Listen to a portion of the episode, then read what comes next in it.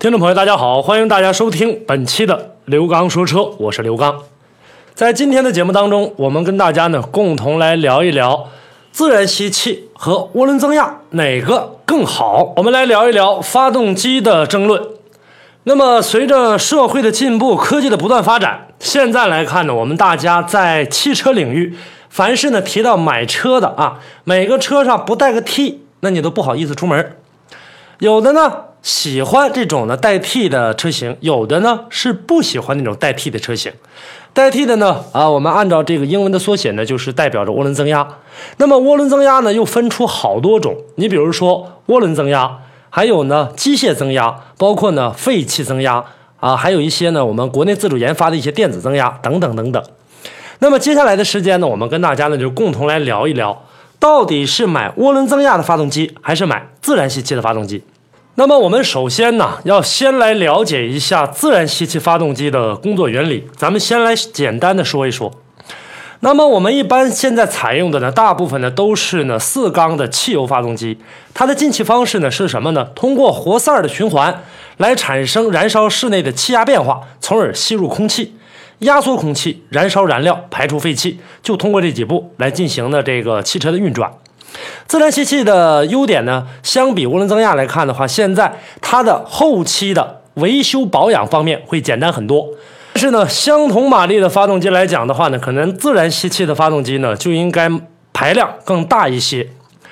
呃，通俗一点讲吧，如果说一台车啊，它的发动机是一个炉灶的话。那么自然吸气发动机呢，它就是一个普通的炉灶。那么涡轮增压发动机呢，它是加了一个鼓风机的这样的一个炉灶。那么燃烧的哪个更好？大家呢可以说是有目共睹的。那这么一说的话，我们大家在选用发动机的过程当中，难道我们就都要去选择带涡轮增压的，而放弃代替的吗？而且现在。这种不带 T 的发动机，好像呢，在我们平时的这个销售过程当中，它的价位呢，应该说比涡轮增压要呢经济很多。这一点呢，确实如此。它的这个成本呢，相对来说呢，制作成本是比较低的。而且呢，这种自然吸气发动机呢，并没有因为 T 时代的到来而放弃了自己的前进步伐。那比如说，自然吸气发动机现在呢？也比较成熟的，并且呢有很多的涡轮增压发动机呢，啊，在进行改装的过程当中，它也是在使用着自然吸气发动机的基础上来进行改装。你比如说，后来呢又推出的自然吸气发动机的直喷系统，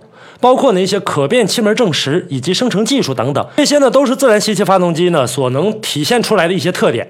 那么刚才呢说到呢这个可变正时系统呢，这个现在来看的话呢也是比较先进的，也就是我们大家俗称的 VVT。呃，VVT 呢，它是当今自然吸气的一种引擎技术。这种系统呢，根据配备的一种控制还有执行系统，对发动机凸轮轴的这个位置呢进行调节，从而使气门开启关闭的时间随着什么呢？随着发动机的转速的变化而变化。那么通俗一点讲的话，就是车速越快，它转动的速度就越快，这样呢来提高呢充气的效率，增加发动机的功率。我们在车辆行驶的过程当中，这个燃油啊需要点燃的过程当中是需要空气的，所以说空气的直接的进入气缸当中，它的量大与小是直接影响到汽车的动力的。在我们平时开车的时候，大家都会体会到，就代替的发动机很给力，动力非常强劲。涡轮增压发动机为什么动力强劲？它又是怎么增压的？我们接下来先来跟大家介绍一下发动机的啊它的一个工作原理。首先呢，第一点呢，它要说到节气门的作用。在发动机呢进气系统当中，一共有两大部件一个是空气滤清器，就是我们大家呢经常会更换的这种东西；还有呢，它是主要负责呢过滤空气当中的杂质。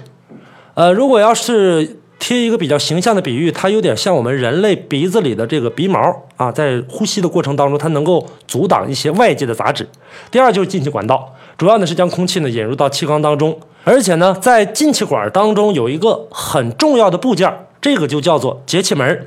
那么有人管这叫节气门，有人管这叫怠速阀。其实呢，它们两个是一样的。在我们现在开车当中啊，很多的时候我们踩的这个油门，实际上不是油门，就是呢一个节气门的这样的一个呃开关控制开关。那么真正的这个喷油量呢，是由呢电脑来进行的控制的。所以说我们在踩下发动机油门踏板的时候，节气门阀啊开的大小会发生相应的变化。节气门的主要作用是干嘛呢？它是控制进入气缸的混合气量的大小。那它又是怎么控制这个气量？我们开车的时候踩油门、踩踏板的深与浅，是控制节气门的开度的大小，油门踩的越深，节气门开的越大。混合进气量就越大，发动机的转速就会上升，车跑的就更快。那么接下来呢，我们再来说一下呢涡轮增压的工作原理。其实呢，按照专业来讲的话呢，应该说在我们听起来的过程当中很难理解。这样，我把涡轮增压的这个发动机的一个工作原理呢，跟大家来进行一个比喻吧。我们养过鱼的朋友都知道，鱼里面鱼缸里面要装一个这个过滤器。这个过滤器呢，一呢是可以啊过滤，第二点呢还要可以给水里面打氧。那么这个循环过程实际上就是涡轮增压的一个循环过程。那么这个过滤器不断的在往鱼缸里注氧的过程当中，实际上就是涡轮增压在不断的给发动机供气。同时呢，它又把这水里面那些杂质呢再回收回来，再吸回来，这也就是一个排气的过程。吸回来之后干嘛呢？进行过滤，过滤之后再回到这个水里，再回到这个涡轮增压里，然后通过呢不断的这样的循环，再加上外界的新鲜空气的不断注入，哎，涡轮增压的工作整体工作就已经完成了。那么涡轮增压呢，我们大家当拆卸发动机的时候会看到里面有一个类似于蜗牛状的这样的一个东西。那么蜗牛状的中心里面呢是一个扇叶轮。由外界空气进来之后，带动扇叶轮来进行工作，这起到一个涡轮增压。那么现在随着技术在不断的发展，现在又出来了机械增压。涡轮增压呢，在工作的过程当中啊，它根据呢外界的这个进气量啊，外界的空气来进行呢啊进行压缩，把空气进行压缩，然后呢注入到发动机里面，让发动机更好的这个工作。那么机械增压现在呢，我们来看它是高于呢涡轮增压的。涡轮增压在工作的过程当中呢，它是受到呢外界的这个空气的压力，然后呢在自身的产生压力啊，发送给呢发动机，让发动机更好的工作。那么机械增压在使用的过程当中，它通过呢这个啊齿轮的咬合带动这个曲轴，然后呢带动增压器的工作，所以在低转速的时候，发动机的扭矩表现的也十分出色。很多朋友呢在买带 T 的涡轮增压发动机的过程当中，都会问到这样的一个问题，就是我的车发动机在多少转速以上，涡轮才能够呢介入？通过这句话呢，就能够感受得出来，涡轮增压是在低速的时候它是不介入工作的。那么机械增压则不然，机械增压呢，它在低转速工作的时候，也就是说，我们的发动机啊，在一千五百转左右的时候，或者说一千五百转以下的时候，它呢是不工作的。那么机械增压呢，它在低速的过程当中就已经在工作了。那么发动机的扭矩输出表现的也十分出色。说到这个扭矩呢，我们要跟大家再来在节目当中说一嘴，这个扭矩我们经常会看到这个数值，扭矩呢直接代表着发动机的一个爆发性。就是说，我们车的提速性能，就是呢，机械增压比涡轮增压的一个优势。那机械增压在工作的过程当中，还有一点要优于呢涡轮增压。我们在开涡轮增压车的过程当中，有的时候呢，感觉呢发动机转速呢突然上升，有一种很强的推背感。这个时候呢，我们会感觉到涡轮增压已经在工作了。那么机械增压它没有涡轮增压那样来的呢啊更加的明显，但是呢，它是在属于线性上升的，在不断的进行呢输出动力。也没有呢，涡轮增压的那种低速的迟滞。有的时候呢，涡轮增压在介入的时候，某一些车型，它的发动机转速和发动机的功率会突然之间下降一下，然后马上升起。这个时候，涡轮增压呢在进行工作，而呢机械增压是不存在这一点的。那说了这么多，接下来的时间我们该来聊一聊，在我们平时买车的过程当中，是自然吸气的发动机好，还是带涡轮增压的发动机更强呢？呃，我们在平时买车的时候啊，很多朋友呢，呃，是一味的盲目的去追求呢带 T 的车型。以我们自己的这个城市为例啊，现在来看的话呢，随着车辆的不断增多，日常的城市呢拥堵情况呢也是比较严重。呃，还有呢，红绿灯起步的时候，有的时候啊，啊不带这个涡轮增压的，或者说排量相对来说较低的，动力来看真有点肉，这个时候开起来的时候很不爽。尤其呢，在爬一些坡路啊，或者说呢，在走一些极难险重的道路的过程当中，涡轮车的弊端其实有的时候爆发的很充分。每次入弯之前猛踩刹车，减速之后还要再轰油加速，会有一个呢，呃，动力很肉的这么一个初级阶段。猛踩油门拉高转速，涡轮的介入呢，感觉呢进入的很硬，然后呢突然之间加速，让你呢很难控制，也就是前轮呢很容易打滑。所以呢，我觉得啊，刚才呢跟大家介绍了这么多，我觉得呢涡轮增压发动机呢，它最合适的一个舞台应该是在高速公路上，它的优势呢那个时候能得到充分的施展，可以淋漓尽致的提升动力，油耗呢也几乎相当于原本排量的一个水准，要加速的那个过程当中也非常的给力，因为呢它的扭矩比较大啊，提速的过程比较啊迅猛一些。那么自然吸气发动机呢？刚才呢，我们跟大家呢也提到了一些，包括呢说到了有一些车像二点二点几的这样的发动机吧。打个比方，它们最大的优势呢就是底气很足，专业话语呢叫动力储备深厚。在我们大多数用车的这个状况之下，会更加的从容，因为你永远不用担心在起步和上坡的时候动力不够。而涡轮增压呢则不一样了，涡轮增压呢在起步还有爬坡的过程当中，可能我们大家要猛踩几下油门了。这个时候呢，可能它的动力输出更强悍一些。再说这个自然吸气发动机，尤其是那种现在带 V 六的这种结构的大排量的自然发动机，六个气缸啊，永远它要比四个气缸的发力更加均匀、细腻和平顺。但是呢，在涡轮当道的这个时代背景之下，大排量的这种汽车啊，六缸的、啊八缸的、十二缸的这种自然吸气发动机，现在来看的话，反而显得很珍贵。这就好比呢，我们在平时吃饭的过程当中，有人喜欢吃荤，那么也有很大一部分人喜欢吃素。总而言之吧，涡轮增压呢，有的时候确实很爽，但是有的时候也很不爽。自然吸气发动机呢，大多数的时候都很舒服，不爽的时候很少。因为呢，在我们现在的这个技术背景之下吧，涡轮增压的发动机呢，可能说它的故障率要高于这个自然吸气发动机，并且呢，在日后的养护费用上，可能涡轮增压要相对来说跟自然吸气相比较来讲，涡轮增压的这个车可能还要贵一些。所以说，在我们平时买车的过程当中，呃，就要看大家自己的一个需求。如果平时上下班代步，或者呢送孩子上学这样的一个用途的话，我们就没有必要去选择带涡轮增压的发动机。我们在自然吸气发动机当中已经足够了，而且呢车型呢也是比较多的，可以选择的。还有呢，就喜欢这种追求动力的这些朋友们，大家可以考虑一下啊，代替的涡轮增压发动机。那接下来我们再来聊一聊呢，涡轮增压效率更高、更省油吗？这个有的时候不太敢下定论。汽车的油耗啊，除了发动机，还有变速器的匹配。你比如说，还有车的自重，还有你的驾驶习惯，还有路况等等等等，这些因素呢都是有关系的。如果呢我们所在的这个城市比较拥堵，或者说开空调的情况下，很多朋友呢都在看工信部给出的油耗，或者身边朋友给出的一些所谓的真实油耗啊，说我这车呢七个油八个油基本就可以了。你有了这么多的前提条件，如果说你的发动机还能达到七八个，这就怪了。所以说呢，根据我们一些车主论坛的一些油耗什么反馈呀，还有一些专业媒体的什么长测数据呀，中级车来看的话呢，现在啊，我们打一个比方，比如说像雅阁了、阿特兹了，还有呢使用涡轮增压发动机的大众的迈腾了、帕萨特了、蒙迪欧了，这样来看的话呢，啊，他们这几个带涡轮增压的真不占优势。这也说明呢，啊，自然吸气和涡轮增压跟油耗的关系是相当的大的。那么我们再来看一看，现在还有市面上出现了很多的这样的一些技术，比如说大众的蓝驱技术、马自达的创驰蓝天技术，这些无疑是在自然吸气发动机当中最优秀的呃一种体现。不过呢，如果完全一样的变速器还有车型，在某些不同的这个状况之下，涡轮增压机型的版本会比自然吸气省油一些。你比如说在跑高速的过程当中。啊，拿一个 2.0T 的和一个3.0的自然吸气发动机来进行对比的话，可能说 2.0T 的前者百公里油耗呢，大概在两升左右，最能体现这种涡轮增压省油的。还有那些小排量的涡轮增压车，比如说像大众的这个高尔夫，配合七速的 DSG，只要那变速器正常工作，确实省油效果很明显。但是它是有一个前提条件，并不是说所有的车型在不同的这个工况情况下啊都是一样来看待的。再来说说涡轮增压发动机的机型是否像一些朋友说的那样很娇贵呢？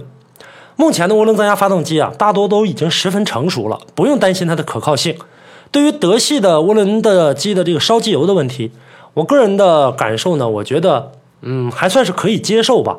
不过呢，有一些车型确实是相对来说的话呢，烧机油烧的比较明显一些。同样的车型啊，同样的这个品牌，但是有的时候呢，在不同的条件下再进行行驶。油品方面呢，有的一些车呢，它可以指定到用到九十三号油，有一些车呢必须要用九十七号油，呃，一般都没什么太大问题。但是呢，偶尔呢，我们还会呢，啊，给自己的爱车，像现在呢，很多免拆维护清洗的，加一些什么汽油添加剂呀，保养的时候用一些什么全合成的机油，相对这些来说，自然发动机呢就没有这么挑剔了，而且维护费用也会低一些。再有一点就是刚才我们提到的涡轮迟滞的问题，很多呢涡轮机现在已经解决得很好了，你像宝马。啊它的这个发动机呢，大概在一千二百五十转左右，涡轮就会介入了，动力一踩就有，相当活跃。涡轮机的动力呢，确实能够比自然吸气发动机更加暴力。你还有呢，我们一些高端车型呃，像这个凯迪拉克的这个 2.0T，我觉得它做的也很不错。它的这个峰值扭矩呢，竟然能达到400牛米，而英菲尼迪的3.7自然吸气发动机，才从数据上来看啊，才是363牛米。这一点来看的话呢，还是有很多的这个优点的。所以这样综合对比上来看的话，涡轮增压也好，自然吸气也好，没有谁高谁下之分。涡轮增压的结构和设计呢，有一些讨巧，动力输出呢很暴力，急加速的爆发力也很明显，在它适合的工况下。确实是能有一定的省油效果，挺好啊。就是在适合的这个道路状况下，但是涡轮迟滞的这个问题呢，啊，也会呢使日常的这个开车的过程当中不太很舒服，不舒服的过程当中油耗反而更高，油耗一高，我们的车主就要掏更多的银子去养护车辆。而自然吸气发动机呢，是在平顺线性的实实在在的，尤其呢啊还有很多买那种大排量的那种像微型的发动机，它跟涡轮增压比起来之后呢，感觉呢也是比较舒服的。所以说我们在题目开篇的时候说涡轮增压的车好还是自然吸气发动机好，这个时候就要看我们个人的需求了。这里呢有很多朋友为了好面子啊，为了在朋友圈当中能够显示自己的这个高贵身份，必须呢要花巨资去买一个带涡轮增压的发动机。实际上一台自然吸气发动机已经完全够你用了。那么我们大家呀，在买车的过程当中，还是那句话，一定要理性购车，适合自己的车型，这才是最好的车型。为了让我们手中的汽车能够更好的为我们工作，少找麻烦，少操心，少掏银子，少赔钱，一定要量力而行。好，今天的前半部分就跟大家呢共同关注到这儿，接下来我们再给车友解决问题。好，我们来关注一下呢我的个人微信啊。呃，这里有一位朋友叫曾经美丽风景线，他说：“老师你好，我想买车，看了凌派的1.8和宝来1.6都是自动的，都是比较喜欢，但是有些拿不定主意，不知道哪一款更好一些。我是女生，希望老师给些意见，谢谢。”呃，在凌派和宝来之间，如果去选择的话呢，我觉得呢，本田的凌派呢应该更前卫一些。虽然说呢，现在的新宝来呢外观也非常的漂亮，但是作为女性来开车的话呢，我总觉得。宝来这个东西是男爷们儿开的车，所以说呢，凌派这个车我觉得更适合女生一些。呃，曾经美丽风景线还说呢，他说那他就去先考虑一下买凌派，同时呢，他想了解一下在这个价位当中还有更好的介绍吗？如果说啊看这个德系车也比较喜欢的话，那么你也可以看一看呢上海大众的一些车型，包括一汽大众的一些车型，你像速腾啊、啊朗行啊、啊这些车型都是可以考虑的。啊，包括朗逸呀，如果价位呢能出的更高一些，当然了，迈腾和 CC 也是首选。大概情况我们就关注到这儿，接下来咱们继续来关注车友的问题。好，我们继续来关注下一位朋友，他叫快乐一辈子。他说呢，你好，我看中了几款车，帮忙推荐一下。呃，有雷凌、马自达三、新款的昂克赛拉，还有翼博，还有起亚的 K3S。啊，他说哪一个更适合家用一些？咱们一个一个来说。先说广汽丰田的这款雷凌，应该说呢上市没多久，但是呢这款车呢现在有一个优惠的叫惠民补贴的一个政策。这个惠民补贴的政策呀，要在呢1.6排量以下，并且呢油耗要在六升以里，这样呢才能入选到呢惠民补贴当中啊。这个雷凌呢从动力性上来看的话呢，表现的算一般平常吧，家用是完全够了。但是呢从这个油耗上来看的话，还算是不错，并且呢，啊广汽丰田这款雷凌。值得提出表扬的就是它的刹车系统，是我见过丰田这么久以来，在这个级别当中来看的话，它的刹车系统做的是相当的完善了啊，还算是比较好。咱们再来说说马自达三的新款的昂克赛拉这款车型呢，其实给我个人留下的印象非常的好，呃，动力性、动力输出非常的稳定，而且呢，它的油耗是表现的最经济的。因为它有这个创驰蓝天的技术，大概呢跑长途的话呢，根据车友向我反馈回来的，不只是一个车友，大概呢在五毛钱以内，这个表现呢真的是很惊人啊！当然这是在跑高速的状态下啊。再有一点呢，就是福特的翼博这款车型啊，其实我觉得跟雷凌和昂克赛拉放在一起比呢，我觉得有点不公平，因为呢它是一款小型的 SUV，但是呢从这个品牌来看的话，前一段炒得沸沸扬扬的福特的断轴事件来看的话呢，呃，福特的这个车呀。呃，先就不要考虑了，因为一个家用，为什么不让你考虑呢？福特的这个车，还有美系的这个别克，这都是嘛，它的这个油耗，说心里话不是很经济，所以说呢，不太建议你买。其他的 K3S 呢，这款车型如果说有昂克赛拉和这个雷凌在比较的话，那么它的优势呢，可以说呢就没有办法体现了。单独来看的话呢，K3S 是可以考虑的。所以说呢，我建议你在马自达三、昂克赛拉和广汽丰田的雷凌上来做一做文章。好，这件事情关注到这儿。我们接下来呢，继续来关注我的个人微信发过来的信息。孙国辉发来的一条信息，我们一同呢来听听啊，这是一条语音信息。刚哥，我这一一年八月份伊兰特跑四万四公里，能卖多少钱？啊，一一年的伊兰特，如果说呢现在呢要出售的话呢，大概价格在一一年的车还能达到五万五到五万八之间，具体的情况要看车况而定。好，我们接下来呢，再来听另外一位朋友打过电话进行咨询车辆的信息。哎，没事，听你的节目。好谢谢呃我想有个问题想咨询你一下。你说，呃，你我想问一下，那个呃，叉八零好一点，还是那个北京现代 S 二五那个好一点，还是那个叉八零好一点？就是咱自己家用。好，针对这个问题呢，我们共同来说一说啊，北京现代的 iX 二五和奔腾的 X 八零这两款车型来进行对比的话，其实呢，iX 二五呢现在呢应该说是来势迅猛啊。自从呢它上市之后呢，大家呢对它的追捧程度呢可以说是相当的高。奔腾叉八零呢曾经也是风靡一时的，但是作为这两款车来讲的话，首先呢啊，我们都拿2.0排量来进行对比。北京现代的 iX 二五，它2.0的排量能达到160马力，而呢，奔腾叉八零的呃2.0呢，只能达到147马力。这是呢，从动力上它是呢要输于呢北京现代 iX 二五的。还有一点呢，奔腾 X 八零啊，大家都知道它的底盘悬挂系统跟呢这个马自达六呢应该说是同出一辙啊。大家呢可以想象一下，一个轿车的这个底盘系统跟这个一个 SUV 的底盘系统来进行同平台打造的话，我觉得呢可能是 SUV 那就要相对略逊一筹了。作为北京现代 X 二五呢，我觉得这款车呢，它也是呢在我们生活当中啊，呃，为了迎合市场，在 X 三五之后。再次衍生出来的一个产品，就是为了迎合市场。第一，价格比较低；第二点呢，就是在从它的这个整体的啊设计制造成本上有所降低，所以价格直接导致了是比较低的。还有一点呢，就是呢，奔腾 X 八零它的这个油耗啊，说心里话不是很经济。我们大家呢开过叉八零的朋友呢都能够感受得出来。那么韩系车在油耗方面反而呢表现的呃要跟这个奔腾 X 八零比较的话，可能会更优秀一些。所以说综合以上来看的话呢，空间性上奔腾 X 八零要高于北京现代的 X 二五。这样来看的话，整体来看，北京现代 X 二五的优点可能要多一些。而且呢，在市场的保值率上可能会好一些。奔腾品牌啊，大家可以经常看到，在我们的这个城市呢，它会经常有促销的这样的一个情况。那么它在促销的时候，直接你导致了你的车的这个二手率的这样一个折价率非常的高。所以说这样来看，